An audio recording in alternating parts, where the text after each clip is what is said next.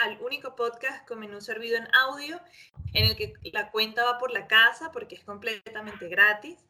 Nuevamente la vamos a estar acompañando en este espacio de El Brun Show, mi persona, Francis Lampe y Santiago Altriaga. Eh, bueno, gracias a todas esas personas que nos hacen llegar sus saludos por nuestras cuentas en las diferentes, en nuestras diferentes cuentas de redes sociales. Eh, les recordamos que nos pueden seguir en arroba el Show en Instagram, en Twitter, en Facebook y también pueden, este, les hago la invitación por si nos quieren seguir en nuestras cuentas personales, arroba Carolina Lampe y Santiago, ¿cuál es tu cuenta? Porque no me la sé. Ah, bueno, eh, en Twitter es arroba Santix y en Instagram es la misma, pero guion bajo o underscore después de la S del, del usuario. Muy bien. Bien, muy bien. También les queremos recordar que pueden escucharnos a través de la plataforma de iBooks, de iTunes, Google Podcast y archive.org. Todo lo tienen que entrar allí y buscar el Drone Show y ahí nos pueden escuchar todo lo que hasta ahora hemos hecho. Bien, Santiago, ¿de qué es lo que vamos a hablar hoy? Bueno, como bien leyeron en el título de este podcast, hoy hablaremos acerca de todo lo relacionado a, la, a esta fecha de Navidad en América Latina y en el mundo. Aparte de eso, el título principal de este podcast es lo más buscado en Google en esta región y en el resto del planeta Tierra. Así eh, comenzamos con lo más buscado del 2018, eh, de acuerdo con los datos publicados por el gigante tecnológico Google. Eh, el segundo término más, busca, más buscado a nivel internacional después de la Copa del Mundo fue el DJ sueco Avicii. Eh, para todos los que nos están escuchando en esta oportunidad, en una oportunidad, si mal no recuerdo, Francis, creo que fue el segundo episodio o, el primero. Creo que fue el primero.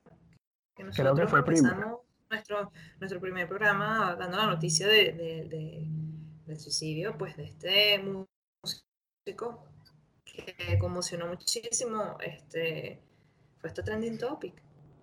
Sí, sí, por varias semanas. De hecho, eh, comenzó una, tragi, una novela acerca de la muerte de, este DJ sueco y empezaban a decir que no se había suicidado, después que sí, después que no, que salió la hermana, que salió la familia, eh, el morbo de la prensa.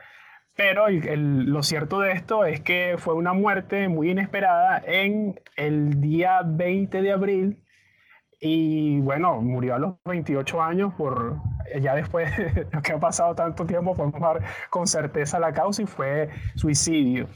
Esto causó mucha conmoción, como bien lo dijo Francis, en, no solamente en su país de origen, sino a nivel mundial, porque era un DJ muy, muy querido por la comunidad musical y, y especialmente por aquellas personas que les encanta disfrutar de la fiesta. Así que este listado también va en dos partes. La primera corresponde a los términos más buscados en el 2018 como lo dijimos anteriormente, el primero fue la Copa del Mundo. O sea, todos sabemos que la Copa del Mundo es cada cuatro años, el evento más importante de la escena futbolística mundial. No solamente porque sea el más importante culturalmente, sino porque genera mucho dinero y mediáticamente es en lo que más invierte. Entonces la FIFA, a la FIFA le importa bastante tener bastantes adeptos esa, cada cuatro años y, y de hecho leí que existe una propuesta no sé qué te parece, Francis, de reducir en vez de cada cuatro años a cada dos años. Oye, bueno, mira, no sé, este, ay, creo que, creo que, creo que igual es exitoso, ¿sabes? Sí, y si a eso le sumas también la... Dime, dime, dime. bueno, no, yo, yo lo que veo es que digan que, que lo van a hacer cada dos años es dinero, cochino dinero everywhere. Sí, claro, lo que, lo que sucede es que la FIFA no puede esperar cada cuatro años para tener esos, esos ingresos exorbitantes ni nada por el estilo, sino que, oye, tiene que reducir la, la cifra a dos años y también porque si bien ya la gente, como si no le bastara a la gente con el tema de la, de la Champions, de la Copa América, Copa Libertadores, Copa no sé qué más, Copa esto, yo no sé mucho de fútbol, pero existen no sé cuántos torneos, tanto en Europa como en América. Y aparte de eso, bueno, el que más mueve la plata, el que mueve la plata, el dinero de la FIFA es la Copa del Mundo. Entonces, esta fue, este, este fue el término más buscado este año, el primero. El segundo fue, como lo mencionamos, el, la muerte del DJ Avicii. El tercero, Mac Miller. Mac Miller em, fue, es un cantante yo no lo conozco, Francis, para serte honesto, yo no lo conozco. Yo, de hecho, en la preproducción. Yo, no, yo de verdad que, que, que, me quedé loca porque, ¿sabes? Es increíble, ¿no? O sea, es cuando tú te das cuenta que no estás solo en el, en el, en el, en el mundo, ¿no? Y que, y que, y que es, es, el, el, fue lo, es el tercer ítem más buscado en todo el año, pero yo no tengo ni idea quién es Mac Miller. Si alguien me puede, por favor, no sé, así como que, mira, mi hija, tú vives en una cueva. Es más, yo pensé, cuando tú habías escrito esto, porque sí, nosotros repartimos responsabilidades en este, en este programa, y yo, veo a Mac Miller, no, si es un rapero, yo, ah, bueno, eso fue como que, o sea, imagínate tú mi nivel de ubicación, que dije, nada, ese fue el rapero que, que en estos días se murió porque lo mataron, lo encontraron muerto en el carro, le dispararon, yo no sé. Y luego tú me dices, no, es que no está, o sea, no, no está muerto. Me quedo así como que, ¿y entonces por qué fue lo más buscado? Bueno, realmente yo tampoco sabía al momento de hacer el listado porque nosotros, a ver, al momento de nosotros realizar nuestro guion, tenemos que hacer una búsqueda de, de distintos portales para poder... No, espera, espera, espera, sí. Sí, sí fue que se murió, dice, muerte 7 de septiembre del 2018. Dios mío, pero es que nosotros somos de verdad, aquí la cultura traspasa límites. Sí, aquí dice que murió a causa de una sobredosis producida por una mezcla de fentanilo y cocaína en California, Estados Unidos.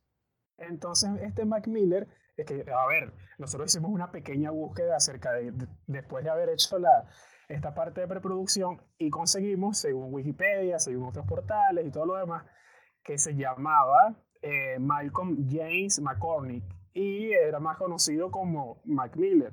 Fue un rapero, cantante y productor discográfico estadounidense. Ahora, yo no sé si este es el mismo personaje que era novio de Ariana Grande y que se dio en un momento repercusiones del, de como estos tabloides sensacionalistas y todo lo demás, porque parece que esta chama, esta chama, esta muchacha estaba saliendo con él, entonces lo dejó, entonces se metió en las drogas, ya estaba en las drogas, se metió su cóctel y tal, tal, tal, y se suicidó. Creo, creo que es él. Yo realmente no sé. Y si quieren crucificarnos por las redes sociales, estamos a toda su, su completa disposición. eh, oye, mira, yo lo único que voy a decir al respecto, que viendo unas imágenes, es que parece que, o sea, que yo, yo tengo conocimiento de que esta muchachita, Ariana Grande, tiene un novio nuevo que, que es alguien que hace stand-up comedy, que también tiene así como, como un aura de, de, muerte alrededor de él. Entonces, muchacha, de verdad, tiene hay un patrón. Hay un patrón. ¿Será, ¿Será que ella es la encarnación? Tú sabes que está la, la en Harry Potter, estaban las reliquias de la muerte, ¿verdad? ¿Me escuchas, Francis? Sí, sí, sí, sí. O sea, no, es que yo. entonces, estaban las, tres reliquias de la muerte y está la muerte que obviamente busca a estos tres magos que, que ella le dio la varita de Sauco más poderosa, le dio la capa de invisibilidad y le dio a la otra persona, el otro mago fue la piedra de la resurrección. Entonces, ¿qué es lo que creo yo? Que esta muchacha es la muerte y cada novio que se consigue, oye, lo quiere, lo quiere llevar por el mismo canal, pues, porque, porque, creo que este es Mac Miller, y te lo digo por, por lo que hicimos en preproducción, yo creo que fue el que se suicidó, entonces después la, le lanzaron, la cuestionaron, todo lo demás, y ahora según lo que tú me comentas, bueno, si, si es ella la muerte, es bien, bien particular esta muerte, hasta canta, es increíble. Mira, chico, yo voy a hacer que un paréntesis, ¿verdad? Y te voy a comentar tú sabes que te dije, no, esta muchachita tiene un novio que, que creo que es cómico o hace stand comedy, ya se llama Pete Davidson. David, Davidson. But acabo de ver que para eso del 23 de octubre fue confirmado que ellos ya terminaron, porque ella estaba muy triste por la pérdida de Mac Miller. O sea, la novela continúa, pues. Sí, sí, mira, chicos. Es que como verán, de verdad que uno cuando pasa, bueno, yo lo voy a decir, ya yo pasé mi, mi, mi, mi barrera, ya yo estoy en el tercer piso, y ya de verdad hay un montón de cosas que no te importa. Sí, o, que sí, no, yo- o que no es, o que cuando apareció no, no, no marcó, no marcó tu vida. Entonces, mira, cuando, cuando Ariana Grande salió, ya yo estaba re- retirada de la música. Sí, estamos hoy a 20. Sí, hoy estamos a 23 de diciembre y estamos grabando este podcast que va a ser, no sabemos si va a ser el último de este año, pero eh, es, un- es una lucha constante entre, entre poder cumplir con ustedes y poder cumplir con nuestros tiempos.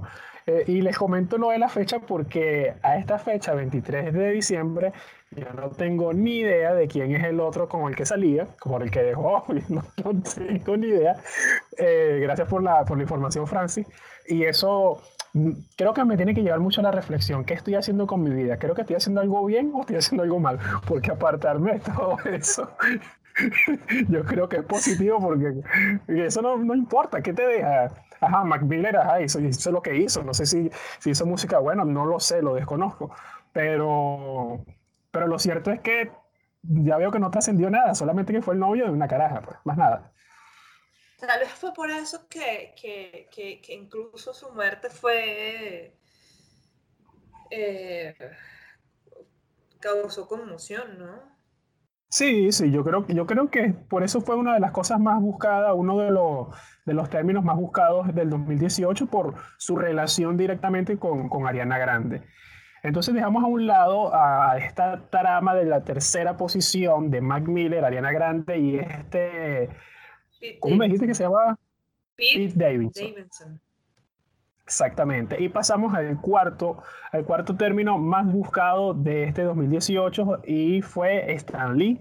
Recordemos que Stan Lee, eh, también conocido como Stanley Martin, Stanley Martin Lieber, eh, es mejor conocido como Matt, eh, Stan Lee, fue un escritor y editor de cómics estadounidense, además de productor y en ocasiones actor. También comentamos de Stanley en el episodio anterior, cuando tú no estuviste presente en la grabación, pero porque estabas en otros compromisos, pero sí, en ese episodio hablamos un poco de, de Stan Lee y cuál era el legado que dejaba toda la escena cinematográfica, en la escena eh, de los cómics, de esta, de esta cultura que pasó a, a, otra- a otras generaciones y que logró, logró unir, logró unir a, a diferentes mundos que estaban separados por una brecha generacional. Eh, después de Stan Lee, también producto de, de su ingenio, está Black Panther, que fue esta película de superhéroes estadounidenses que se estrenó el 16 de febrero, día después del cumpleaños de quien les habla, basada en el personaje de Marvel Comic de la Pantera Negra. Es producida por Marvel Studios y distribuida por Walt Disney Studios. Esta fue la decimoctava película del universo cinematográfico de Marvel. Después de esta Black Panther viene en la posición número 6 Meghan Markle o Markle. Markley. Markle. Yo, no, eh, yo tengo que ser honesto, no conocía de esta muchacha. De verdad que no sabía quién era. Mira, lo que pasa es que yo, yo, yo no sé, ¿no? Yo como que tengo a, a- Google un poco, esos algoritmos de búsqueda de Google un poco locos porque hay veces que me salen cosas que digo, sí, son afines, esto me gusta, esto me interesa, como hay veces que me muestra así hasta el cansancio un montón de cosas que digo, pero, pero ¿cuándo te dije yo que, por ejemplo, a mí me importan las Kardashian? O cuando yo le dije a, a, a, a, a Google o odia demostrar que me importa demasiado qué está pasando con Cheryl Rubio y Lazo. Y, o sea, prendo la computadora y, y, entro a mis redes sociales y es ese tema todo el tiempo, ¿no? Y tú así como que, pero a mí no me importa. Entonces, nada, bueno, el caso de, de, de Meghan Markle, eh, para mí, fue así como que sí, estoy, tengo más información de la que quisiera porque estaba en todas partes.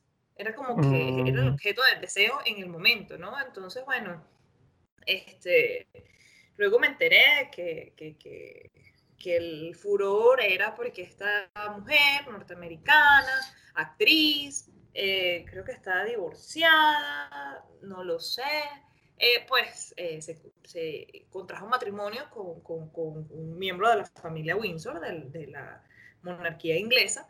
Y bueno, obviamente este, me he dado cuenta que, que de todas las monarquías que, que, existen en la actualidad o contemporáneas, no hay una que cause más furor que... O sea, hay una lucha de poder, ¿no? Entre quién es el rey del escándalo, si la familia Windsor o los Grimaldi.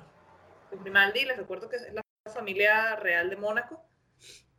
Ya ahorita porque en que así como que, bueno, ya están como viejos para los escándalos, pero sí cuando, cuando todos sus hermanitos estaban en la flor de la guanábana, en la flor de la vida, pues eran, protagonizaron muchos, muchos escándalos. Entonces, bueno, esto, esto me imagino que fue dinero por todos lados, porque a la gente le encanta, le encanta la cenicienta, ¿no? Sí, sí sí, yo creo que... en todas sus formas, expresiones y colores. Porque es que siempre se ha visto el tema de, de, que cuando existe una persona, en este caso sea hombre o sea mujer, que pertenece a un círculo social distinto al que, al, que es invitado, al que empieza a, a participar, tiene una cobertura mediática que, que exacerba el, el, morbo de todo el mundo y todo el mundo quiere conocer quiénes son. Eh, yo recuerdo que pasó algo similar en España y no recuerdo, yo no sé nada de la monarquía española, no, de verdad que no lo sé, pero lo que sí recuerdo es que una presentadora de televisión, creo que era reportera, se, se, empezó a salir con el que era príncipe de España en ese momento y después comenzaron una relación, tal, tal, tal, y tanto que ella pasó a ser ahora la, la reina de España. Entonces, la prensa de, esta, de España, que es bastante intensa con el tema del corazón, comenzó a, a buscar las similitudes entre la Cenicienta y el príncipe. Porque yo creo que existe una frustración en toda la sociedad y es lo que ha calado durante todos los años, en que la monarquía es maravilloso y esos términos que se usan en la sociedad de que mi príncipe, mi princesa, mi reina, mi rey, esas estupideces. Y hoy cada quien puede, puede decir los términos que le dé la gana, pero yo sí veo que esos términos están muy, muy ligados a lo que la gente tiene en su cabeza sobre lo que tiene que ser lo ideal. Y eso también se relaciona mucho con este tipo de, de resultados de Google porque te dice que la gente qué es lo que busca. Bueno, mira, esta es una caraja que fue actriz. Eh, eh, no sé qué más hizo, aparte de que también es una conmoción porque es afroamericana, afrodescendiente y, también eso le da un poco de, de, de, sustancia a la noticia. Y ahí va, no, y era así, y se desnudaba hace tiempo, y, y era rebelde, y andaba de fiesta, ay, qué maravilla, pero ahora es una santa, no, no la podemos perdonar. Y que no se ha ido de fiesta. ¿Quién no se ha tirado a otra persona? Tirarse en otros países significa otra cosa, pero en nuestros países, en Venezuela, significa tener relaciones con otra persona. Entonces tratan de, crucificar a esta muchacha y, es por eso el hecho de su origen.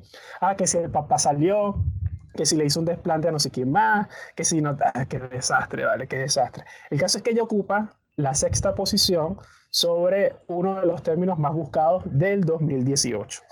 Y en la segunda parte de este conteo, de lo más buscado en Google, compartimos el listado de los personajes más relevantes que este motor de búsqueda arrojó. Y te dejo los honores a ti, Francis.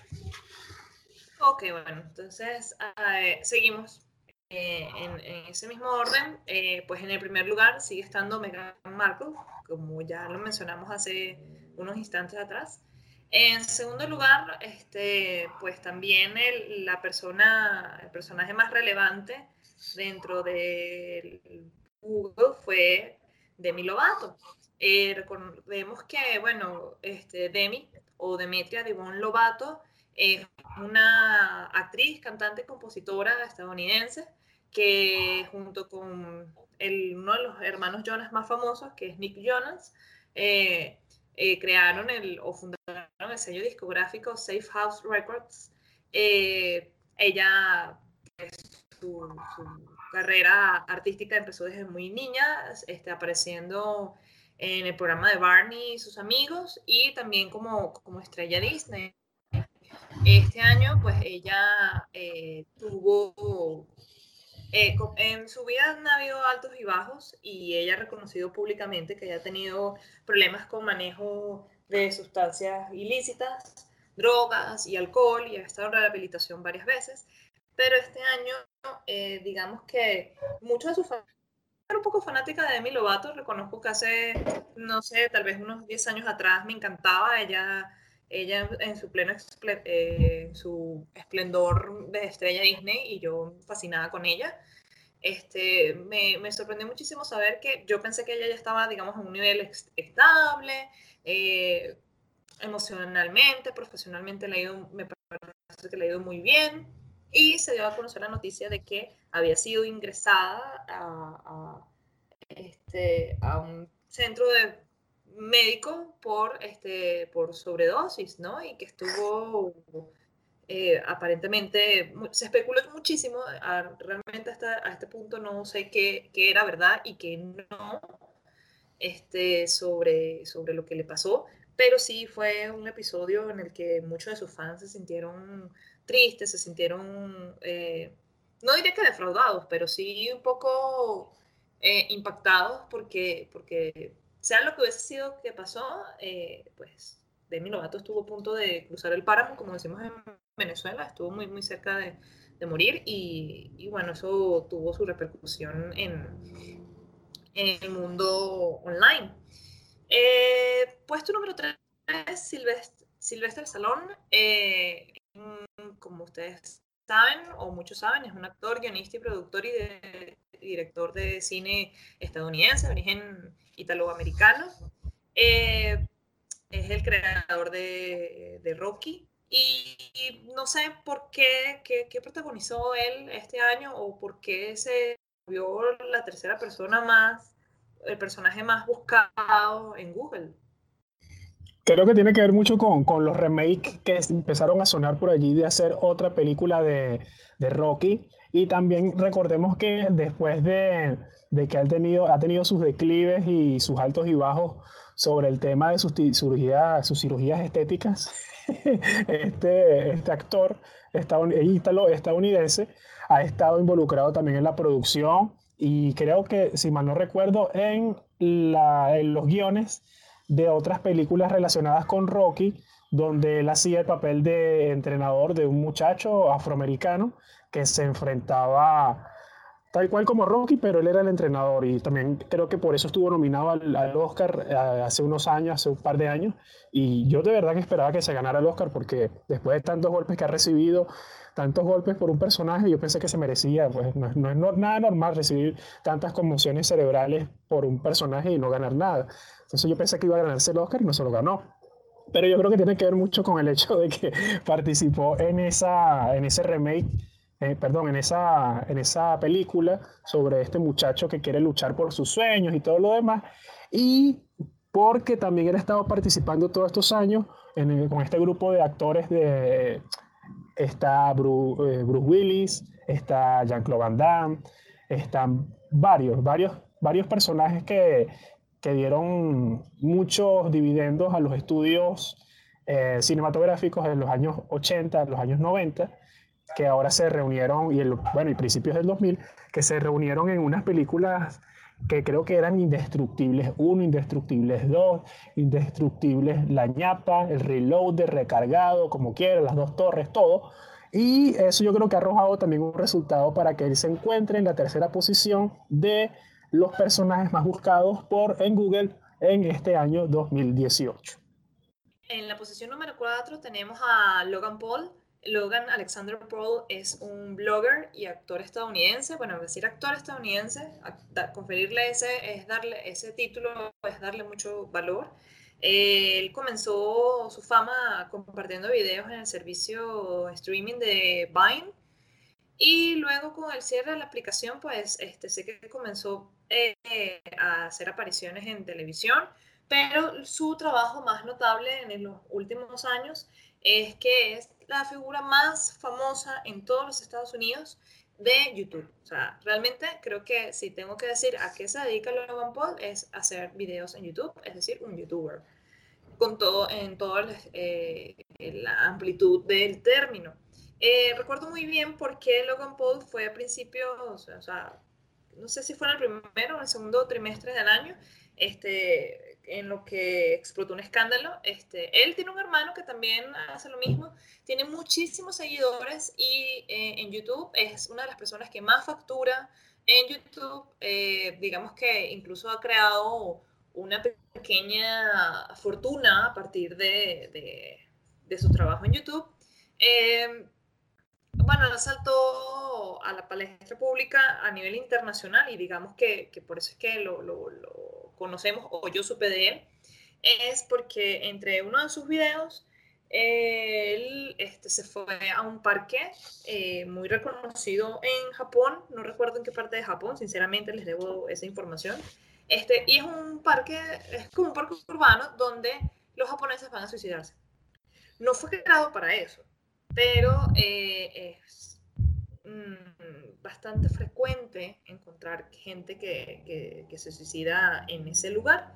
Y digamos que ellos, eh, él estaba con unos amigos, un equipo grabando y este, en el lugar yo vi unas, unas tomas por allí y en efecto encontraron a un cuerpo colgado, a una persona muerta este, ahorcada. Y ellos en vez de detener la, la grabación o simplemente, no sé, simplemente no publicarla, eh, pues hicieron un video sobre eso, mostrando a la persona ya muerta.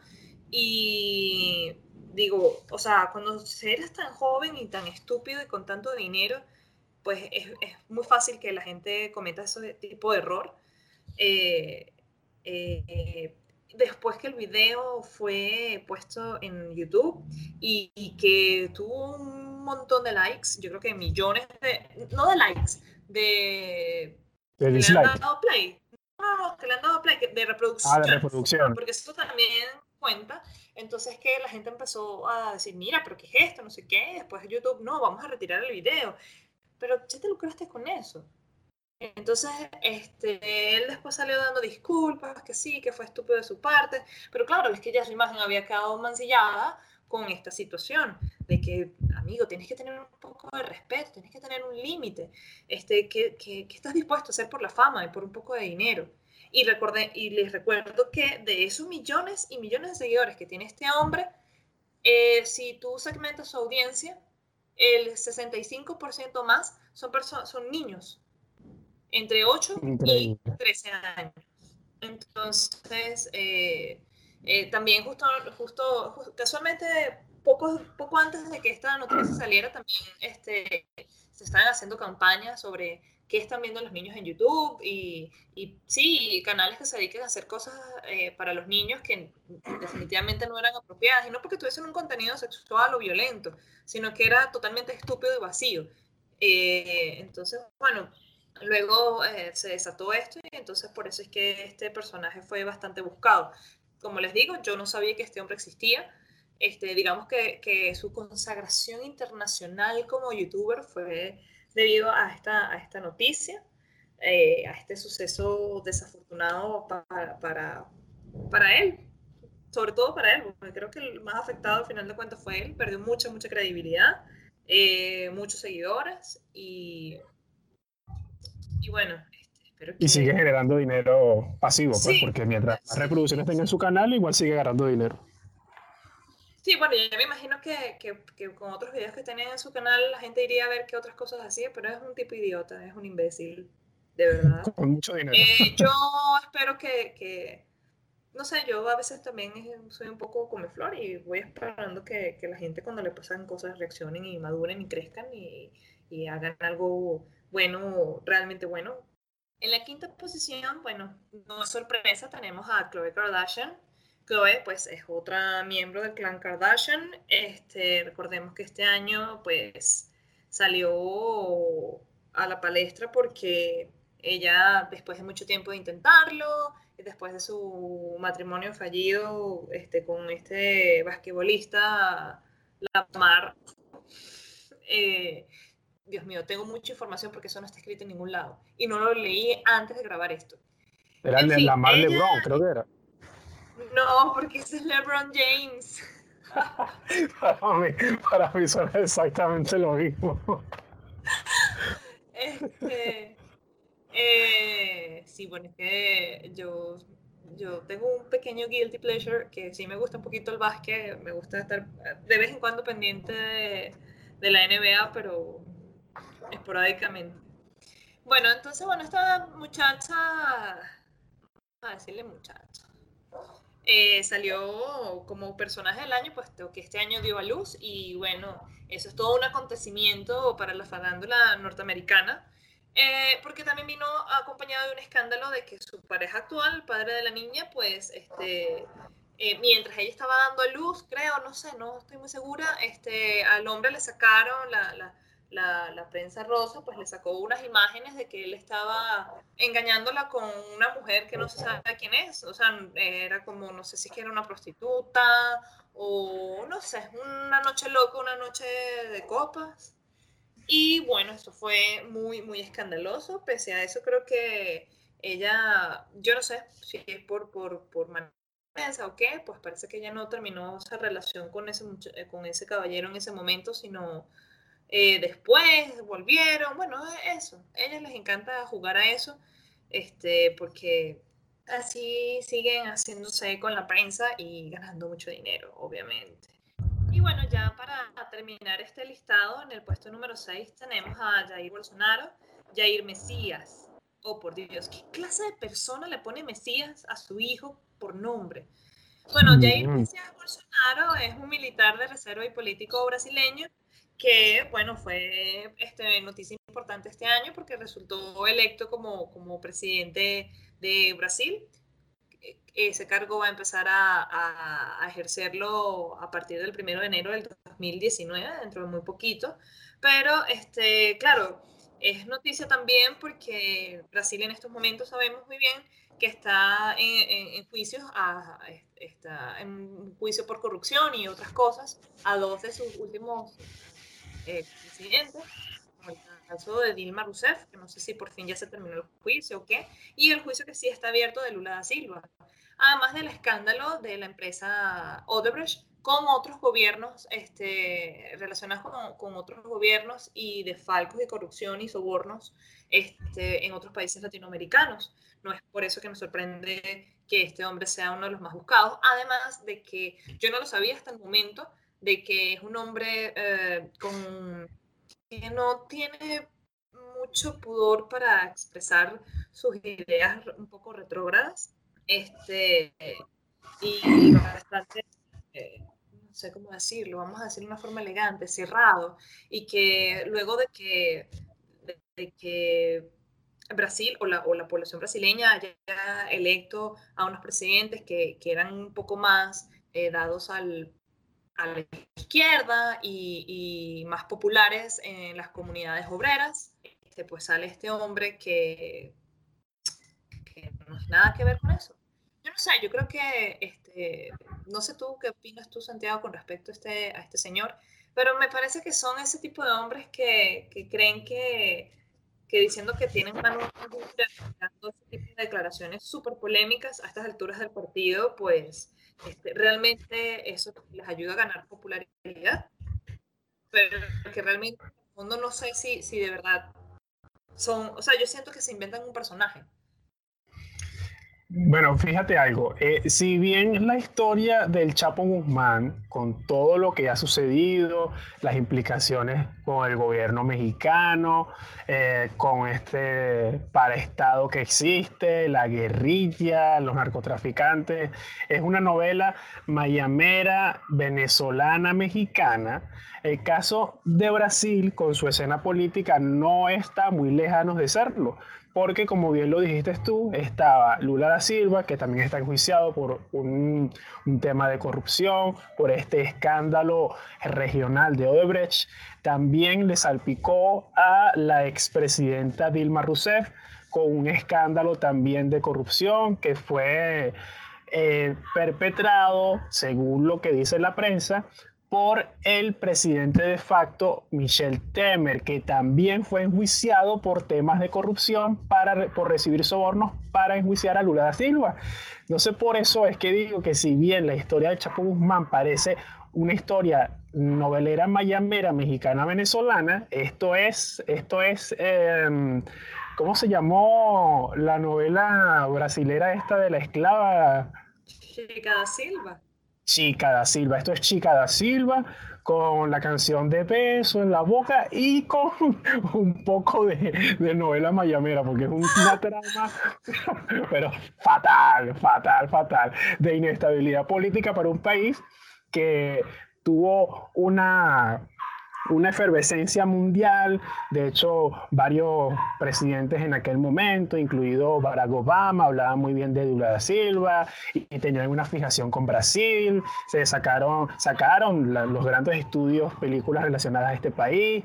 Todo fue muy bonito hasta que empezó a destaparse la olla de la corrupción y empezaron a aflorar todas esas cosas relacionadas a la Copa del Mundo, a los tráficos de influencia, a los pagos de sobornos, que para nadie, para nadie que vive en la región de América Latina y el Caribe y en ninguna otra parte del mundo es un secreto que la corrupción existe. Solamente que, bueno, se documentó y se hizo una revisión exhaustiva de dónde fueron a parar los fondos que estas empresas le daban a otros por obtener contratos. Y, eso pasa en cualquier parte del mundo. Ah, existen ejemplos puntuales y solamente que esto le da, ¿cómo le dicen? Metraje, le da, le da tiraje a los periódicos y eso vende. Pues. Por eso es esto tan particular. Aparte también que Jair Bolsonaro es, bastante polémico y muchos medios lo han venido a calificar como el Trump de América Latina. Totalmente de acuerdo, me parece que es totalmente al lugar ese sobrenombre. Exactamente. Y bueno, además de la Copa del Mundo, que en español se buscó como Mundial 2018 o Rusia 2018, a los internautas latinoamericanos les interesó mucho Freddie Mercury. También recordemos que Freddie Mercury fue tema de este podcast en uno de nuestros episodios eh, eh, que hablamos de las redes sociales y la rentabilidad de la muerte, si mal no recuerdo. En ese episodio, quien les habla eh, se lanzó una sentencia de muerte por decir que esta película iba a ser un fracaso. Lo sigo manteniendo, yo, yo, yo, lo mantengo, pues, yo lo mantengo que, que la actuación de, de Rami Malek me parece que es muy plana, pero no he visto la película y pero debo hacerlo para, para ver si tengo que rectificar o no. El caso es que en este caso le interesó mucho a las personas de Latinoamérica el tema de Freddie Mercury porque fue una de las celebridades más buscadas en, en, México y también figuró en las listas de las búsquedas en Colombia, Costa Rica, Panamá, Perú y Puerto Rico. Por supuesto, también que está relacionado con, con esta película de Bohemian Rhapsody y, y, eso, eso también dio una relevancia para que este fuera otro de los personajes más buscados por, en Google en este 2018 sí, bueno, yo creo que este, así como tú hace unos meses atrás tal vez te, te ganaste el odio de algunos de nuestros posibles seguidores. Este, yo no he visto la película, eh, así que no sigo teniendo mis, mis, dudas al respecto, pero parece que le fue bastante bien. Este, las críticas son bastante buenas, pero no lo sé. Se supone que según Spotify el artista más importante es J Balvin y tengo mis opiniones al respecto. Este, eh, también quiero resaltar que este, eh, al final de esta semana este, salió la noticia de que iban a hacer una película de Aladdin en, en live motion y que eh, salió ya caracterizado el personaje del genio de la lámpara, interpretado por Will Smith. Y yo lo vi y simplemente pensé, esto no parece una buena idea. Pero no sé, a lo mejor hay que esperar a que llegue y hay opiniones encontradas en las redes sociales con respecto a eso. Así que bueno, veremos, amanecerá y veremos. Yo pensé lo mismo. Sí, que quiero también aprovechar quiero también aprovechar este, este momento porque esto es lo bonito del podcast, ¿no? Que no tiene edición, que no puedes controlar los factores externos y yo no sé qué pasa afuera, yo les recuerdo a, mis, a, nuestros seguidores y a nuestra audiencia que yo vivo en un apartamento de 50 metros cuadrados, solo dos habitaciones en el que vive mi esposo, en este momento está mi mamá y tenemos dos perros. Y mi perro se acaba, parece escapar y escucho palmas y gritos de mi esposo y de mi mamá llamándolo porque no sé qué pasó. Y eso me mm, Entonces, eso hace que, que esto se, sea este, una experiencia real de podcast. Sí, no, y, y, si, en algún momento ven que comenzamos hablando acerca de lo más buscado en Google en el 2018 y este especial navideño del Brunch Show, si le colocamos una coletilla que dice la búsqueda del perro de Francis, no es casualidad, es porque eso sucede en vivo. Totalmente, totalmente. Este, bueno, quiero también expresar que estoy muy contenta de que por fin tengo un especial navideño de algo. ¡Yay! y bueno, queremos, queremos este, em, en estos momentos pues hacer un pequeño review de cómo, de cómo son las tradiciones navideñas en otras partes, en otras regiones del mundo, porque realmente no sabemos eh, realmente si, si, si nos escuchan y de qué parte nos escuchan no nos queda muy claro. Pero bueno, queremos hacerles como, como un homenaje y, y sí, aprovechar esta, estas fiestas que definitivamente no son mis favoritas, pero que sí me dejo seducir un poco por ellas, sobre todo en la comida. Especialmente en la comida. Ese, por eso es que yo anhelo tanto que llegue diciembre, por el hecho de la comida. Ah, yo soy un poco grinch, como dicen, se empiezan a calificar las personas en esta época porque realmente no me interesa tanto el tema de la festividad, me interesa es la comida.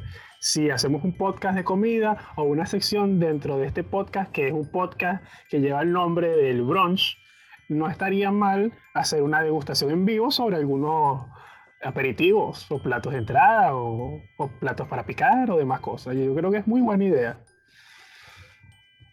Bueno, sí, este, queremos empezar por, por, por, mencionar algunas tradiciones pues, de, de, nuestra región hermosa de Latinoamérica. Este, recordando que, bueno, este, nosotros como, como, como eh, países provenientes de un mestizaje eh, y de un origen, digamos que común, este, pues tenemos varias tradiciones similares y cosas que compartir como los adornos, este, los días específicos de celebración, que sí, eh, en todo caso hay un, contenido eh, religioso importante y que parte de la celebración implica también este, eh, celebraciones religiosas en templos y, e iglesias. pues también tenemos cada uno nuestra comida típica. Y bueno, quisiera este, mencionar algunas cosas de nuestra, de nuestra región, que bueno, todo, en casi todos nuestros países se celebra la misa de gallo, y quería, ¿sabes? Descubrí algo, porque en estos días mi mamá me dijo, Ay, ¿tú sabes qué quisiera hacer? Aprovechando que estoy aquí y que tenemos una iglesia católica bastante cerca, es el hecho de que mi mamá dice, Ay, yo quisiera ir algún día a las misas de aguinaldo. Yo, pues, eh, yo tengo que confesarlo, yo sí soy cristiana, pero soy de una denominación protestante, no soy católica. Este, me quedé así como que, ah, ¿de qué me estás hablando? Y revisando me di cuenta que la misa de aguinaldo venezolana es una mutación de la misa de gallo en la que tiene una, digamos que, denominación de origen. ¿Por qué? Porque es a la, es a la única eh, eh, iglesia local este, donde, donde el Vaticano le ha dado permiso de tener una liturgia específica que es las misas de aguinaldo, que se celebran entre el 16 de diciembre y 24 de diciembre a las 6 de la mañana. Este, y es una misa especial porque lo que hace, se hace es adorar a Dios con cánticos navideños. Este, hay, digamos que grupos de estos que, que, más como de aguinaldo, pues sí, donde se cantan los aguinaldos y me pareció buenísimo. Pero me di cuenta que, mami, lo siento, pero tú solamente puedes disfrutar de una misa de aguinaldo como tal en Venezuela, no en otra, no fuera de sus fronteras. Em, pues también tenemos nuestros fuegos artificiales, pues el árbol decorado, el pesebre. Este, por ejemplo, en regiones como en México y en Centroamérica, que es donde yo me encuentro ahora, este, tienen una, una actividad que se llama la posada, yo me imagino que es como, como no sé, será como una especie de, de, de, marcha que hacen, porque es para recordar cuando María y José buscaban posada o alojamiento para pasar las noches. Y van cantando villancicos, coros navideños, entonces eso lo hacen, lo hacen en México. Aquí en Costa Rica no, pero sé que lo hacen en Guatemala, lo hacen en Nicaragua, lo hacen en Honduras y en Panamá. Eh, también, este, yo creo que donde más se diferencia un poco, este, o donde tú notas eh, que la Navidad se vive de una forma diferente en, las regiones de Latinoamérica, sobre todo en la comida, ¿no? Eh, hace poco eh, tuve la oportunidad de estar en, en, en, Nicaragua y supe que ellos celebran con algo llamado nacatamal. Es como un tamal, pero le dicen nacatamal y lo, lo, comen en días específicos. No pude comerlo porque no estuve en esos días específicos en el país donde lo, donde lo preparan. Pero, pero sí, este, por ejemplo, en México eh, preparan que si bacalao la vizcaína, la pierna de cerdo adobada, ensalada de Nochebuena que no pude descifrar de qué estaba hecha, eh, pavo, y relleno no. Eh, pero sí, los protagonistas eh, en, las mesas navideñas de nuestra región por lo general son eh, pierna de cerdo, el pavo, que puede ser relleno o no, este, la dulcería y bueno, cómo no, bebidas, principalmente alcohólicas. ¿Quién no extraña un ponche cremita? Hace unas hallaquitas así tomando ponche crema, bueno, al que le gusta el ponche crema pero siempre está por ahí algún tipo de ron local, el whisky no puede faltar o alguna bebida alcohólica típica de, alguna región. También quiero resaltar que, que, en nuestra investigación me di cuenta que, o nos dimos cuenta que eh, en el caso de Colombia y Venezuela se celebra el Día de los Santos Inocentes, que es el 28 de diciembre, donde se gastan bromas, incluso algunos medios de comunicación masivos como los periódicos y eso, pues también tienen este, se gastan bromas con noticias falsas como para agarrar por ahí a los incautos. ¿A ti no te han gastado alguna broma, Santiago, el Día de los Inocentes? Sí, sí, sí, por mensajes de texto, cadenas de WhatsApp, he leído eh, artículos, he visto cuando tenía televisión, porque ya ahora soy un tipo sin televisión, eh, eh, veía mucho esas noticias falsas de los, valga la redundancia, de los noticieros, y si no, o sea, no es que me tomaron por sorpresa, pero yo dije, eso tiene que ser falso, porque no, no puede, no puede ser cierto. esto, no tiene, esto no tiene sentido. Y bueno, quiero también hacer, y también quiero hacer una mención muy especial este, eh, que encontré por allí, que los dominicanos tienen sus propios eh, merengues navideños muy fiesteros, y es que no puede ser de otra forma. Esa gente no puede ser de otra forma. Eso, sí, villancicos y dominicanos uno combina, eso es un merengue, un sabor, Sí, sí, sí, sí, que eso también viene mucho dado por la por esa, esa adopción de cada una de las tradiciones que existen y decirle, bueno, ya va, si en Estados Unidos tienen Jingle Bell, Jingle Bell, Jingle Bell, nosotros cómo podemos hacerlo en nuestra región? Bueno, mejor, mejor que eso. En Venezuela se lanzan las gaitas. Entonces, eh, ellos, ellos, aquí al menos nosotros lo hacemos con el tema de las gaitas. Y es una tradición venezolana que es originaria del Zulia y se propicia en ese estado, pero empieza a sonar en las demás regiones a partir de, octubre, noviembre, aunque ahorita es prácticamente que desde agosto, pero se empieza a escuchar en, varias, varias, varias, regiones del país. Y también se eh, encuentra por allí el tema de la parranda, el tema de, de, los aguinaldos. En otros países también se le da la, la apropiación de esas tradiciones al tema musical.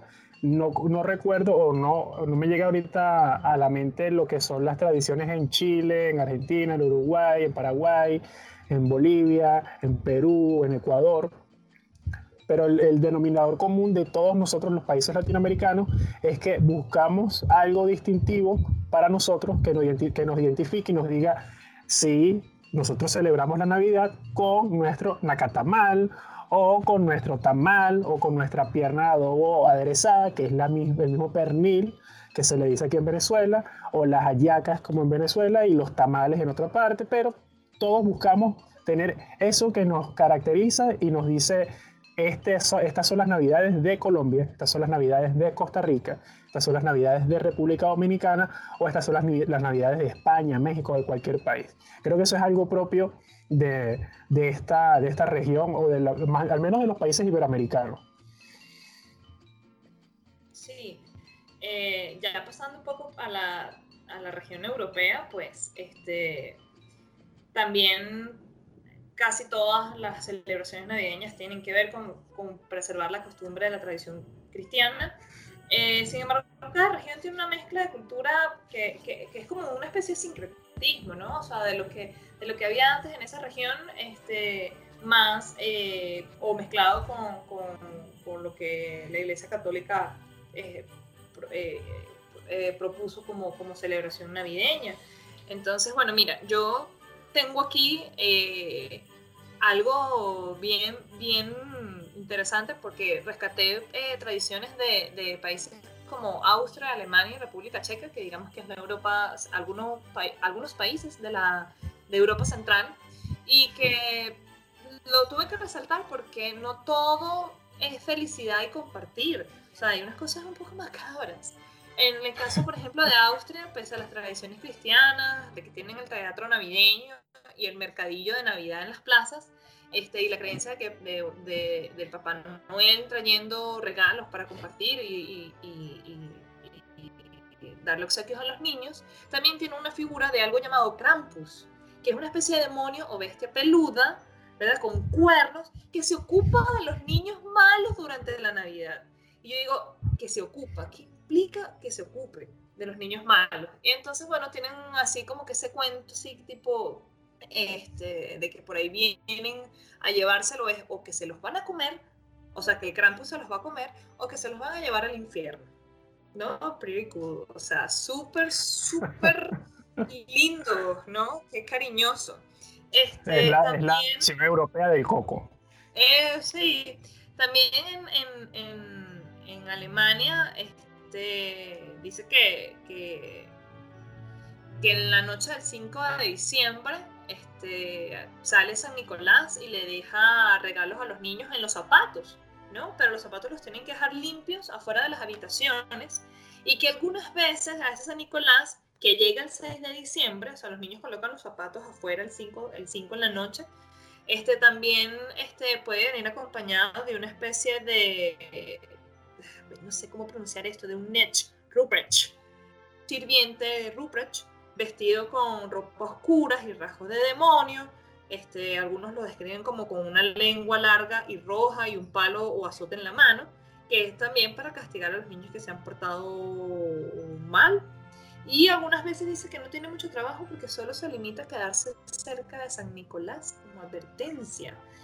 Y bueno, eso me pareció así como que, Dios mío, pero cuánto terror, ¿no? Y también quise resaltar de República Checa y de, eh, y Eslovaquia que, bueno, ellos tienen eh, algunas tradiciones que tienen que ver con predecir el futuro. Por ejemplo, toman una manzana y la cortan de forma transversal y se aparece una estrella perfecta en el, corazón de la manzana, significa que el año que viene va a ser bueno. Si la estrella se distorsiona, significa un mal año o enfermedad. Y si sale como algo especie de cruz, significa este, muerte. También las chicas, las mujeres jóvenes, este, le dan por lanzar zapatos por encima del hombro hacia atrás, ¿no? Como, como, como esa tradición de que la gente tira este, una pizca de sal a su izquierda para la mala suerte. Bueno, ellos lanzan un zapato eh, por detrás del, del, del, hombro y si el zapato cae con la punta mirando hacia la puerta, significa que es un buen augurio porque puedes conseguir marido eh, pronto. Y si, y, si, y si cae de forma con la punta en dirección contraria a, a la puerta, significa que, mira, este año no vas a tener suerte. Este, aquí tienen otra tradición tipo, este, en este país, tipo eh, echar plomo derretido en agua, o sea, algo súper, súper seguro, de verdad, cero contaminante, o sea, no hay posibilidades de que te envenenes con esto. Este, derriten, eh, ponen un poco de plomo derretido en agua, e imaginan un mensaje a partir de la forma que toma. Este, bueno, la República Checa no, no este, eh, es uno de los pueblos europeos menos religiosos del mundo, por tanto esas tradiciones eh, religiosas pues no tienen muchas, eh, mucha, mucho peso, es más basado en esto, pues en las idiosincrasias de tradiciones familiares y esas cosas, ¿no? Este, pero sí, me pareció que de esta región súper, súper cute, ¿no? Con los niños. en cuanto a Europa del Este, tomé de ejemplo Rusia y Ucrania, me sorprendió muchísimo. Lo único que voy a decir es, es esto, porque básicamente se celebran bastante parecidas, y es que eh, ciertas regiones de Ucrania y Rusia no se guían por el calendario gregoriano, sino por un calendario juliano, que es aún más antiguo y que tiene una diferencia de 13 días con respecto al gregoriano. Por lo tanto, ellos, el día de Navidad realmente es el 7 de enero. O sea, entre el 7 y el 13 de enero. Y por Dios, o sea, ya eso es año nuevo, ya uno está en clase, ya la Navidad, ya eso pasó y ellos están en, en, eso.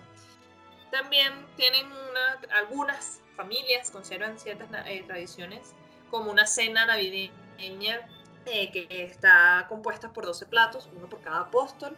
Creo que si bien, si, si, si leí por allí, hay muchos países que, que, hacen una cena muy copiosa, pero es porque todo el día de víspera de Navidad es un día de ayuno. Mm, ¿Qué tal?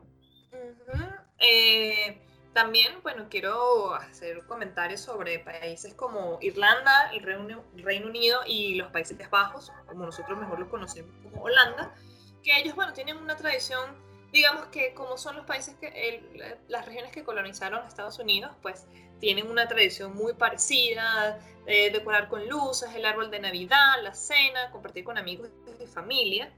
Pero, este, por ejemplo, me, me gustó mucho una tradición que tienen en, Irlanda, que es colocar eh, velas blancas, sobre todo cerca de la ventana, es porque es como una forma de representar la hospitalidad para la Virgen María y San José. Eh, también tienen, este, por ejemplo, en, en, Irlanda este, y parte del Reino Unido, eh, tienen un tipo de comida especial que es un pastel de carne, eh, beben un licor llamado Guinness. también tienen la tradición de dejarle comidita a, a, Santa Claus o, o Papá Noel es este pastel de carne con, con, un vasito de, tú sabes, de bebida espirituosa para que, tú sabes, Papá Noel vaya siendo tonadito entregando los regalos y zanahorias para, para, los renos, ¿no? Eh, por lo general, en estas, en estas regiones este, sí se suelen dejar regalos debajo del árbol, pero es más la tradición de llenar este, unos calcetines que dejan en la chimenea para que, para que Papá Noel le deje los regalos allí. También está muy, muy conocido el cantar villancicos puerta por puerta.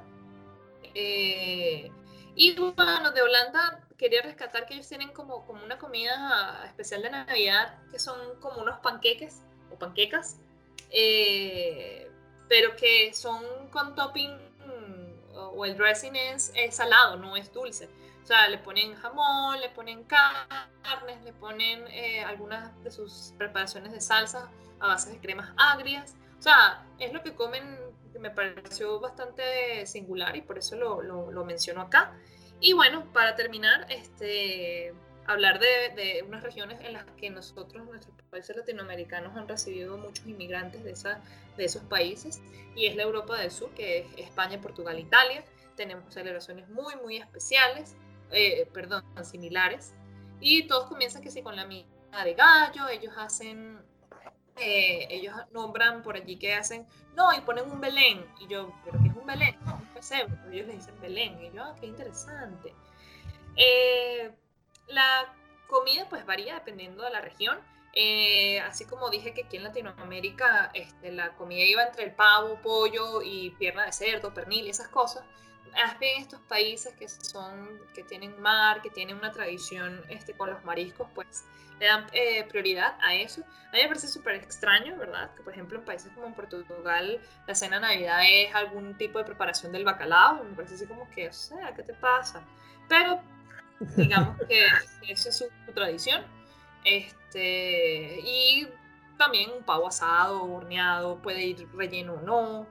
Em, en algunos lugares tienen la tradición de que sea Papá Noel que lleve los regalos, pero lo más común es que sea el niño Jesús. Así que eso es un punto más extra parecido a nuestros países latinoamericanos donde los obsequios los trae la figura del niño Jesús y no de Papá Noel o Santa Claus. Eh, también suele mucho lo que es la llegada de los Reyes Magos, ¿no? De hecho, hay una tradición que, que traté de poner un poco en, mi hogar eh, ya en los últimos años, mientras en Venezuela se pudiera vivir más o menos normal, y era este, buscar una panadería donde el origen de esa panadería, los dueños eran españoles, portugueses o italianos. Este era el roscón del rey o rosca de reyes. Eh, no sé si tú alguna vez has visto eso, lo has probado. Este, pero, pero es como, como una especie de pan dulce navideño con frutas encima. Este, también los Reyes Magos traen obsequios, creo que incluso en España, más que el mismo día de la Nochebuena, este, ellos, la parte del intercambio de regalos viene con los Reyes Magos. Eh, y, bueno, quería también eh, decir que, averigüé algo muy curioso, que el día de la Epifanía, que si no me equivoco es el 6 de enero, este, llega una bruja a Italia que se llama la Befana, que por lo general le deja golosinas a los niños bien portados. O sea, no es una bruja mala, pero es bruja. Y por último, o sea, esto, no lo puedo dejar pasar, Santiago, porque yo no sé si, si, si lo pudiste eh, verificar, que en una región de España, o sea, en Barcelona específicamente, o en la región de Cataluña, eh, está la figura del tío de Nadal. O sea, yo pensé tío, no es tío de Nadal porque está en, en, en, en catalán, que ah, en catalán. en español tronco de, de, Navidad, ¿no? Entonces ellos agarran ese tronco, es como un leño o rama gruesa, este, desde que comienzan las fechas de, navideñas y le, este, le dejan comida cada noche y lo tapan con una manta. Y, y, a veces le ponen, le dibujan caritas y tal, pero a eso del día de la Navidad, este, le dan a los niños con un bastón para que, le, para que canten y le peguen, ¿no? Porque mm, mientras no, pase eso, él literal, o sea, la tradición es porque literalmente si tú le caes a, a, a bastonazos a, ese tronco, navideño, él va a cagar. Literal regalos. Va, a cagar. Sí. Lo que pasa es que yo tenía mi vuelo programado, Francis, para, para esa región de España esta semana, pero se me cayó. iba, iba, a hacer, iba, a hacer, investigación de campo. es un mal chiste, eso es un mal chiste, sí, sí. Bueno, pues sí, este, eso me sorprendió muchísimo. O sea, lo que creo es que el tronco no está del todo, o sea, es un tronco hueco y, los papás como que sí los rellenan con, golosinas y cositas así para que los niños les caigan a ah, golpe. Y obviamente cuando lo empiezan a golpear por la parte de abajo, o sea, es como que si estuviese defecando, se le van a empezar a salir los regalitos. Pero, pero, pero, cada región tiene sus cosas, ¿no? Pero esta es la, más extraña que he escuchado. Sí, sí, no, yo dije, no, esto no, no puede pasar por alto. Entonces, este, también tenemos que comentar eh, tradiciones en, otras, en otros continentes. si hace los honores. Sí, bueno, si alguna de las personas que nos está escuchando pertenece a estos países europeos y quieren hacernos llegar su, su, experiencia, su, su comentario, sus comentarios sobre cuáles son las tradiciones y, y si realmente este, este palo caga algo, caga regalo pero los pueden hacer llegar a cualquiera de nuestras redes, no, no tenemos ningún problema. Eh, es para conocer, es para conocer realmente cómo caga un palo. sí, sí, que, no, que, no, que, nos ponga, tenemos tarea, tenemos que ver, que ver eso. Sí, sí, sí, vamos a, vamos a buscarlo.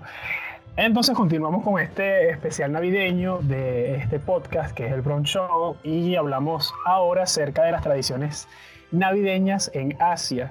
Recordemos que en la región asiática existen tres em, tendencias religiosas importantes y les hago esta salvedad porque tenemos la influencia directa del budismo, tenemos la influencia también directa del catolicismo y tenemos una tercera vía que es la que vamos a ver en, en Corea del Norte, que es la que no se celebra nada, pues.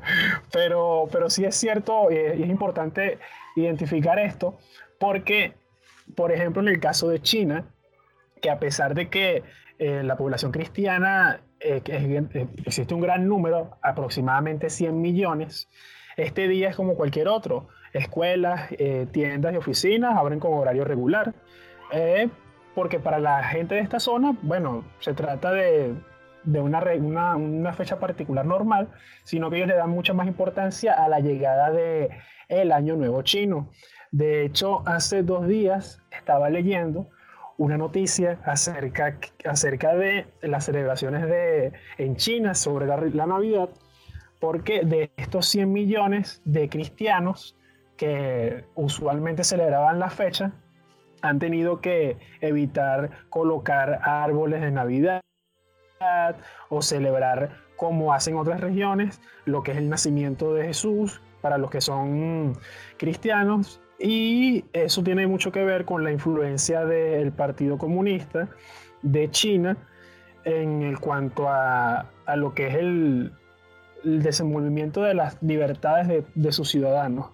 Recordemos que este es un país que que si bien tiene una de las poblaciones más grandes del mundo, tiene una diversidad cultural muy importante y que se ha ramificado a lo interno por varias tendencias. Esta que nos, que nos atañe hoy, que es el tema de la celebración navideña, ha estado bastante inmersa en la polémica por este tipo de restricciones.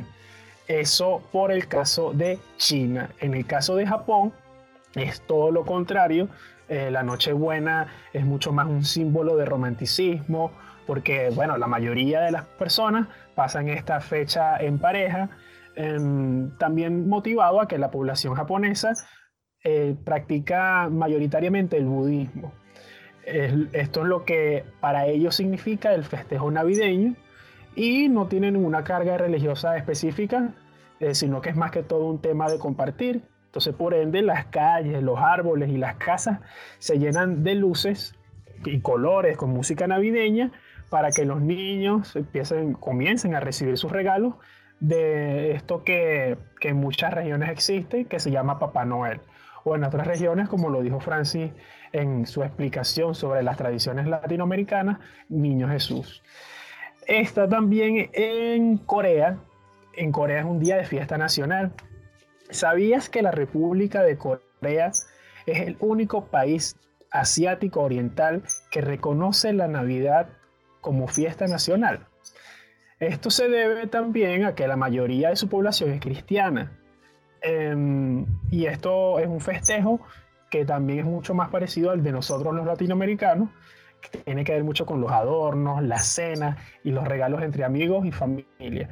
Eh, aquí viene la diferencia marcada porque Recordemos que hace mucho tiempo comenzó la división de Corea en las dos Coreas, que fue la Corea del Norte, la Corea del Sur, y comenzó este proceso de, separación de esta región que dio unos toques bastante, bastante marcados sobre el desarrollo de una, de una parte de esa, de esa división que se dio. Y nos toca hablar ahora del de la parte de Corea del Norte, que es, uno de los, como les estaba comentando anteriormente, es uno de los pocos países que no tiene celebración. Eh, que contrario a Corea, a Corea del Sur, eh, Corea del Norte no celebra una Navidad cristiana. La fecha de, de Nochebuena coincide mucho con el nacimiento de Kim Jong-suk. Y, me, y hago una pausa para no equivocarme porque muchos de los estos últimos mandatarios que ha tenido Corea del Norte tienen esas principales, esos primeros nombres similares, entonces tiendo a confundirme y para no confundirlos más ustedes con este Kim Jong-un o Kim Jong-suk, yo prefiero ir un poco más lento. El caso es que Kim Jong-suk es una heroína nacional, lo que hace que su festejo sea mucho más importante, en este caso, en este país, que la celebración de la noche de Año Nuevo. Es por ello que las familias se reúnen y celebran en función de Kim Jong-suk. También tenemos otras. Bueno, sí, sí, fíjate que hay otro. es como más una fiesta patriótica. Sí, sí, con mucho más una oración.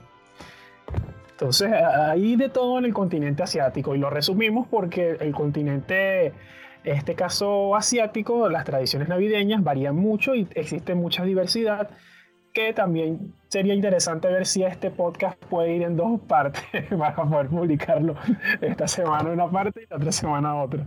Eso, eso ya es algo que va para postproducción, pero que, que puede ir ahí incluido. Ahora vamos a, a las tradiciones navideñas en Oriente Medio. Si bien Asia tiene una particularidad por tres tendencias que marcan la vida y la celebración de las poblaciones, en el caso de Oriente Medio existe otra particularidad porque la celebración de la Navidad se encuentra ligada a la religión. Así que no existe una región más compleja para celebrar esta fecha que Medio Oriente o Oriente Medio. Entonces, para entender eh, a profundidad de lo que hablamos, queremos compartir dos blogs, dos blogs que, que, al momento de hacer la preproducción nos dimos cuenta que, que explican de mejor manera de lo, de lo, que Francis y yo podemos comentarles acá. Nuestro tema no es hacer eh, un especial navideño para generar conflictos ni polémicas sobre eh, musulmanes, católicos o sunitas o suitas o demás derivaciones, sino simplemente hacer un resumen y presentarles a ustedes lo que para nosotros es importante. Entonces, estos dos blogs, el primero, que es el diario judío.com, aborda cómo las, cómo las derivaciones del judaísmo se contraponen en esta época y cómo se dan enfrentamientos hacia los católicos al punto de que sean asesinados en, los, en distintos países como en Irak, en Siria, entre, entre otros. Em, también eh, pueden consultar adicionalmente un blog que es el blog de Salet. Se lo vamos a dejar también al momento de publicar este podcast en nuestras cuentas en Instagram, en Twitter y en Facebook para que ustedes lo puedan consultar. Él tiene un artículo muy importante, muy bueno, tipo bitácora, en el que habla sobre la Navidad del Oriente Medio o Medio Oriente. Y los relatos que allí se presentan son muy fuertes porque se resumen y los, los advertimos de antemano a todos ustedes que son, son testimonios e historias muy fuertes y muy crueles. Em, pero estos son parte del, resumen de Oriente Medio. Entonces, eh, también los invitamos a que saquen sus propios criterios porque obviamente nosotros hacemos un resumen de las que son más afines a la región, pero en este caso las de Oriente Medio sí, sí se pueden ver mucho bajo una, bajo una lupa para ver, bueno, sí, mira, en Siria antes de, la, de toda esta guerra y conflicto, existían los cristianos que eran perseguidos, asesinados. Igualmente en Irak, antes de la invasión y después de la invasión, sucedían situaciones similares. Y existen otros países que no vamos a tocar el tema, pero está Yemen, está Arabia Saudita, está Sudán, pero no pertenecen directamente, pero sí en cuanto a tradiciones es bien interesante comentarlos. Francis. Sí, bueno, esas son, son regiones que, este, que si bien nosotros podemos decir, no, bueno, es que la Navidad es una, una festividad religiosa, también hay países laicos que la celebran, ¿no? O tienen otras cosas también a su alrededor con respecto a eso. Pero estas son nociones que también definitivamente no, no son, o sea, son su ley, todo es en función de lo religioso, definitivamente no bajo una, una figura como la Iglesia Católica, pero sí eh, todo lo, lo, bueno y lo malo que les pasa, o que ellos deciden, o las decisiones que toman como, como nación, como pueblo, están todas este, basadas en sus interpretaciones del, del Corán o, o, del profeta. O del judaísmo, que todas son pero sí, todo tiene un, contexto religioso, militar, bien, que, que, me parece un poco represivo, este, en, todo caso, pero que se han acostumbrado a vivir así y, yo no sé si es posible que en algún momento eh, todos esos conflictos eh, religiosos pues puedan ser mm, contenidos puesto lejos de, la humanidad, pero bueno. Sí, yo, yo, yo, creo que es cuestión de tiempo ya más adelante, quizás con las cosas que puedan suceder en el mundo, que, que las cosas comiencen a, a, cambiar. Y a ustedes que nos están escuchando, bienvenidos una vez más a este podcast, que es el único podcast donde una una, una, persona creyente, Francis, católica, con una persona agnóstica, ateo. Nos no soy católica, soy protestante. Ah, protestante, protestante. Nos unimos para hacer un programa con tendencias diferentes, pues. Entonces, por eso digo que hay esperanza en el mundo. ciertamente, ciertamente. Entonces, bueno, hasta acá eh, un breve pero nutrido resumen de las expresiones que viven en el mundo, que se viven en el mundo con respecto a esta fecha que, como dijimos en un principio, nos cautivan o, o nos seducen, este, sobre todo por la comida. Y bueno, esto es un programa que tiene un nombre asociado con... Entonces, ¿qué más te puedo decir? Este, bueno, ha sido muy, muy sabroso eh, tener esta conversación, tener este especial navideño, pero tenemos que llegar a nuestro fin y servir la sobremesa navideña. Y espero que bueno, hayan disfrutado de este entretenido buffet mientras nosotros nos tomamos nuestra bebida atrevida o espirituosa. ¿Cómo, cómo, cómo lo pueden decir en otros países? Hacer referencia a bebidas alcohólicas, pero sin decir la palabra alcohol, ¿no? No sé, mm, porque en nuestro país es espirituosa. Aquí, bebidas espirituosas, tragos, tragos. Aquí que no. Aquí creo que en Costa Rica yo creo que. No, no he averiguado eso, pero ellos le dicen, vamos a beber guaro a todo. Entonces, guaro con eso. Sí. Guaro así como, como, como, como, como nosotros en Venezuela decimos guaro a los, a los larenses. Ah, ¿qué tal? Es como así bebé de micha o, bebé curva, el equivalente ese mm. término. Pero no, no tiene mucho reglamento ni mucho decoro para decir, vamos a beber guaro. Mm, guaro puede ser yo creo que, cerveza, whisky, el rompope con alcohol que venden aquí, que es, como que la versión de nuestro ponche crema. Pero sería interesante en otra oportunidad saber cómo, cómo se refieren en, sus países latinoamericanos o iberoamericanos, este, referirse a una bebida eh, alcohólica sin, eh, no haciendo mención que es alcohólica. Como una especie de, censura. Sí, es, algo como que una, una, censura impuesta que todos le hemos dado en algún momento a esas, a esas bebidas para, para no implicar públicamente que vamos a ingerir alcohol y que vamos a sobrepasar nuestros niveles de lo ridículo y vamos a hacer cualquier espectáculo. Eso, eso, eso nos lo pueden dejar en los comentarios en cualquier momento y nos comentan, valga la redundancia, mira, mi país, yo, estoy, yo soy de Paraguay, en Paraguay se toma tal cosa, o yo soy de Argentina y se toma tal cosa, o muchas de nuestras personas, de las personas que, que, nos siguen y que nos escuchan, que son de México, nos pueden decir qué hacen, eh, cómo se le da esa denominación de, de, de invitación a beber pero una invitación que esté implícita sin decir alcohol. Ese es un reto, es un reto. Y yo creo que es el, el alcohol y, la comida la que nos une, en todos lados. En todos lados, totalmente. Bueno amigos, recordamos que pueden escribirnos en nuestras redes sociales una vez más. Les recordamos que nos pueden conseguir en Instagram y en Twitter como arroba el Show pegado. En Facebook eh, visita nuestra fanpage El Bron Show y también puedes, por favor, tener la misericordia de visitar eh, nuestra página web www.elbronshow.com. Te puedes registrar para que cuando algún día nosotros volvamos a seguir eh, haciendo experimentos y, y, construyendo ese Frankenstein, tú puedas tener en tu correo electrónico las actualizaciones. Eso es todo, amigos. Un besito, feliz Navidad y bueno, que la pasen súper bien, que coman sabroso y cuídense. Se bueno, loquitos manejando y bebiendo alcohol. Será hasta, otra, hasta una, nueva, una nueva oportunidad y eso fue todo hasta esta edición navideña de El Bronx Show. Nos estamos comunicando. Hasta luego.